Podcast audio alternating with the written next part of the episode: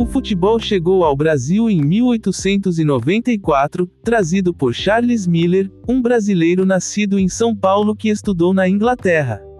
O primeiro jogo registrado foi realizado em 1895, entre funcionários de empresas inglesas que trabalhavam no Brasil.